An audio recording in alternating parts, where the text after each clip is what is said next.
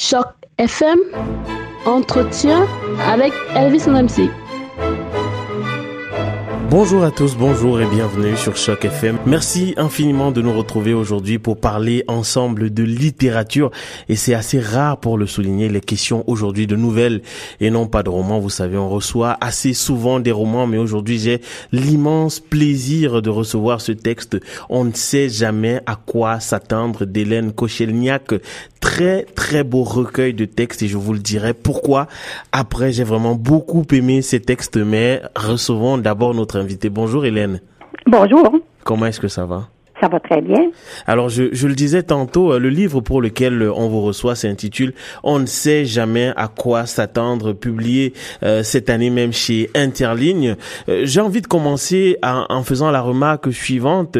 les derniers textes que vous avez publiés, qu'il s'agit de Marraine en 2007, de Carnet de bord en 2009, de Contrepoids en 2011, de Filleul en 2012 ou même récemment de Frédéric en 2014, étaient des romans. Qu'est-ce qui vous a donné envie de faire de la nouvelle? Euh, J'avais besoin d'un nouveau défi. Euh, comme vous avez dit, ça faisait cinq romans que je rédigeais et euh, j'avais besoin d'essayer autre chose. Alors, je me suis dit, je vais composer des nouvelles.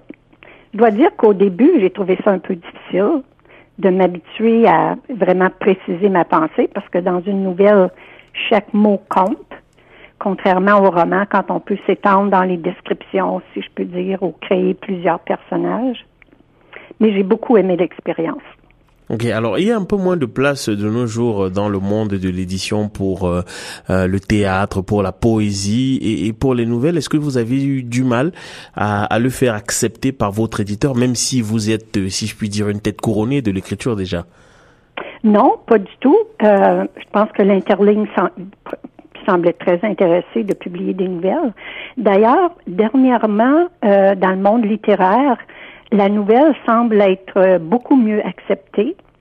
Et plusieurs de mes lecteurs m'ont dit qu'ils étaient contents que ce soit des nouvelles parce qu'ils aiment ce, genre. Effectivement, des formes courtes que l'on peut euh, que l'on peut déguster rapidement entre deux euh, moyens de transport euh, en commun. Alors, votre écriture, elle est elle est particulière. Hein, c'est elle est singulière parce que vous avez une narration très, je qui qui emprunte un langage plutôt classique. Par contre, les dialogues sont sont colorés. Qu'est-ce qui justifie ça? C'est-à-dire que vous avez des dialogues en fait très empreints d'oralité, si je puis dire. Oui, euh, la raison étant que quand j'ai décidé de commencer à écrire, un de mes objectifs était de faire connaître ma région, c'est-à-dire la région du nord-est de l'Ontario. Et si je veux faire connaître ma région, je veux faire connaître ce que j'appelle mon monde, mes gens, les gens d'ici. Euh, c'est en fait le langage de tous les jours des gens ici. Alors, euh, je voulais montrer exactement ce que nous sommes.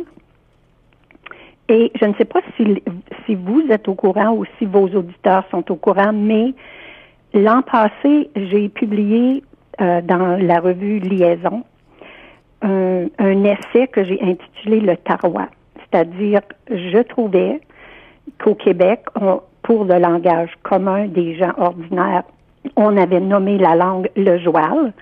Au Nouveau-Brunswick, on avait nommé la langue le chiac. Et en Ontario, on n'avait pas nommé notre langue. Alors, j'ai pris le mot ontarois parce que avant de nous, nous appeler des franco-ontariens, on nous appelait des ontarois. Je l'ai coupé un peu et j'ai nommé notre langue le tarois. Alors, puisque mes histoires se situent en gros dans le nord-est de l'Ontario, c'est-à-dire dans ma région. J'ai voulu me servir du langage de tous les jours des gens d'ici. Oui, le langage de tous les jours qui est vraiment très très beau. On peut le voir d'ailleurs dans une, une, très belle nouvelle hein, qui euh, qui s'intitule Cléopâtre, euh, dans laquelle euh, le personnage, notamment du grand-père ou de l'arrière-grand-père, est un personnage très important. Et avant d'aborder ce personnage, j'ai envie de vous demander, Hélène, quel est le regard que portent les baby boomers sur la société actuelle? Bien, c'est que il y a eu tellement de changements dans la société par rapport à ce ce que nous vivions quand nous étions jeunes. Euh, beaucoup de changements, je dirais, au niveau de la technologie, au niveau des valeurs, au niveau de la famille. Et euh, je suis une personne qui observe beaucoup ce qui se passe autour de moi. Et euh, j'ai voulu créer des histoires autour d'observations que j'ai que j'ai faites, c'est-à-dire comment les gens vivent, les, relations de couple m'intéressent toujours. c'est ça. Voilà. Alors le, le rapport et quand vous parlez justement de l'observation que vous faites de, de, de votre monde, c'est une observation euh, on ne peut plus particulière que fait aussi euh, euh, ou que font vos personnages du monde. On a par exemple le personnage de Bella qui euh, qui est en conflit, disons plus ou moins larvé avec son fils, avec son petit-fils autant pour moi, parce que celui-ci a décidé de s'offrir un python, un, un, serpent en fait, et que ce serpent est perdu. Et, et c'est là que qu'introduit le personnage du père de Bella, personnage absolument euh, succulent. Euh, j'ai envie de vous demander, tout à l'heure, vous parliez des changements qui sont intervenus avec le temps, et c'est des, des, changements auxquels aurait certainement du mal à faire face le père de Bella qui est décédé depuis longtemps déjà. La question que j'ai envie de vous poser, est-ce que ces changements ont eu lieu pour le meilleur ou pour le pire? Question difficile à répondre. Parfois, c'est pour le mieux et parfois ce n'est pas pour le mieux. Tout dépend des circonstances, tout dépend de ses propres valeurs. Alors, je peux pas répondre, je peux pas dire oui ou non. Je trouve que c'est selon. Alors, est-ce qu'il y a des, particularités euh, de la littérature euh, du, nord-est de l'Ontario qui euh, permettraient de la différencier des autres littératures ontariennes francophones? Parce que vous disiez tout à l'heure, par exemple, il y a, bien entendu l'aspect linguistique. Vous parliez, vous parliez du tarois, qui serait cette langue propre aux franco-ontariennes du nord-est. Mais est-ce qu'il y a d'autres particularités, des expériences que vous décrivez qui ne sont pas nécessairement décrites dans la littérature que l'on voit dans le reste de l'Ontario ou même au Québec? Disons qu'il y a certaines circonstances. Je pourrais donner comme exemple l'histoire où je parle des ours prédateurs, mm-hmm. où moi, personnellement, c'est arrivé à plusieurs reprises que des ours sont venus fouiller dans mes poubelles, qui crée une situation qui est quand même assez dangereuse, surtout pour les familles qui ont des petits-enfants. Et pourtant, je vis en plein centre-ville de la ville de Kapuskasing. Ma maison est près d'un boisé, mais quand même.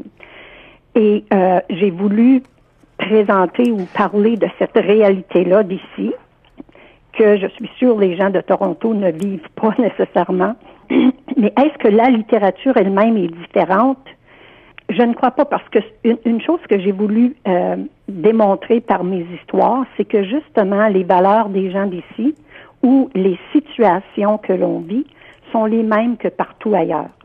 Même si mes descriptions euh, sont toujours axées ou, fondées euh, sur les paysages d'ici ou les, le, langage d'ici, les choses que les gens vivent sont quand même les mêmes les mêmes, ce sont des, des valeurs ou ce sont des situations universelles. Vos livres ont été pour l'essentiel publiés euh, chez Interligne, une maison qui est, si, si mes souvenirs sont bons, qui a son siège social à Ottawa. Qu'est-ce qui justifie le choix d'Interligne? Je veux dire, est-ce, est qu'il y a des maisons d'édition dans la région de, du Nord-Est qui auraient pu prendre en charge vos euh, écrits? Ou alors euh, Interligne, c'était pour avoir la possibilité de couvrir un territoire un peu plus large en Ontario? Euh, pas nécessairement. Euh, quand j'ai publié mon premier livre qui était Marraine euh, et la maison d'édition Prise de parole qui est située à Sudbury, donc dans le nord-est, et l'Interligne, les deux ont accepté mon manuscrit, mais c'est tout simplement que l'Interligne l'a accepté avant Prise de parole. Et vous comprenez que quand on est écrivain et que notre manuscrit est accepté, qui va être publié. Euh, c'est sûr qu'on est tellement content que quelqu'un l'accepte que tout de suite euh, j'ai accepté l'interligne. Mais euh, par la suite, les éditions du Vermillon avaient m'avaient envoyé une, une, réponse positive, tout comme prise de parole à Sudbury. Donc c'est pas nécessairement à cause de l'endroit. Je crois que on a tout simplement cru que mes manuscrits étaient, disons, aptes à intéresser euh, une certaine clientèle, je pense.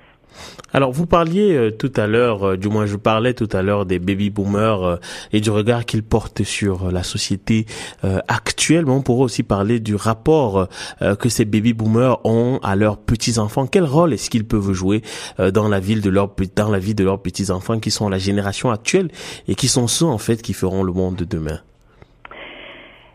Mon observation est que de plus en plus, ce sont les grands-parents qui s'occupent des petits-enfants à cause du fait que il y a certainement la situation économique qui fait que les deux parents travaillent, donc ça prend quelqu'un pour garder les enfants et les garderies euh, sont pas toujours disponibles ou sont pleines. Euh, il y a le fait aussi que les familles, de plus en plus, ce sont des familles qui, euh, qui sont séparées. Les parents ne vivent pas ensemble. Alors les enfants vont du père à la mère et parfois aux grands-parents. Les parents s'occupent beaucoup, beaucoup de leurs petits-enfants. Même qu'à un moment donné, quand j'étais à écrire, euh, je crois, Frédéric, je suis allée parler de littérature dans une classe de 12e année ici, dans une école secondaire. Et j'ai posé la question aux jeunes. Alors ça, ce sont des jeunes qui ont 16, 17, 18 ans. Et je leur ai demandé, euh, levez la main ceux parmi vous et celles qui euh, vivent beaucoup de près ou de, de près avec les grands-parents, qui euh, dont les grands-parents sont beaucoup dans votre vie. Et je dirais que sur 25 jeunes, il y en a 23 qui ont levé la main, qui ont dit qu'ils étaient très, très près de leurs grands-parents, euh, qui passent beaucoup de temps avec eux, qui, qui vivent avec eux. Alors, je crois que c'est une situation encore là qui est assez universelle parce que si je pense à beaucoup de pays d'Afrique, euh, c'est beaucoup les grands-parents qui s'occupent des jeunes. Euh, je pense euh, presque n'importe quelle culture maintenant en Chine, c'est comme ça que ça se passe. Alors c'est pour ça que je voulais je voulais parler de cette réalité-là. Alors j'ai j'ai tricoté, si on peut dire, une histoire autour de de ce fait-là. Je rappelle que vous êtes toujours sur Choc FM et que je reçois aujourd'hui l'écrivaine Hélène Kochelniak qui nous propose son très beau texte recueil de nouvelles On ne sait jamais à quoi s'attendre et qui est publié chez Interligne cette année même. Alors Hélène, pour, pour terminer, euh, qu'est-ce qui justifie ce titre? On ne sait jamais euh, à, quoi s'attendre C'est que pour créer de l'intérêt, euh, chacune de mes douze nouvelles a une fin surprise. Alors, je voulais que mes lecteurs, en lisant, se disent où est-ce que ça va avec ça, où est-ce que ça va aller, qu'est-ce qui va arriver? Et euh, de là le titre, on ne sait jamais à quoi s'attendre parce que dans le fond, dans la vie, c'est un peu comme ça aussi. On, on ne sait jamais qu'est-ce qui nous attend le lendemain. Merci infiniment, Hélène. Je rappelle que vous venez de commettre un très très beau texte. Je le recommande vraiment chaudement, fait de petites nouvelles euh, courtes et qui vous qui vous donneront nécessairement euh, envie de vous réconcilier avec la littérature parce que ça sent bon le quotidien, ça sent vraiment bon le quotidien avec, comme je le disais tantôt, euh, des voyages multiples entre la narration et puis les dialogues, dialogues absolument coloriés et qui font penser aux personnes du quotidien. Merci infiniment, Hélène. Ah, c'est moi qui vous remercie. Je vous souhaite une bonne journée. Bye bye. Bonne journée.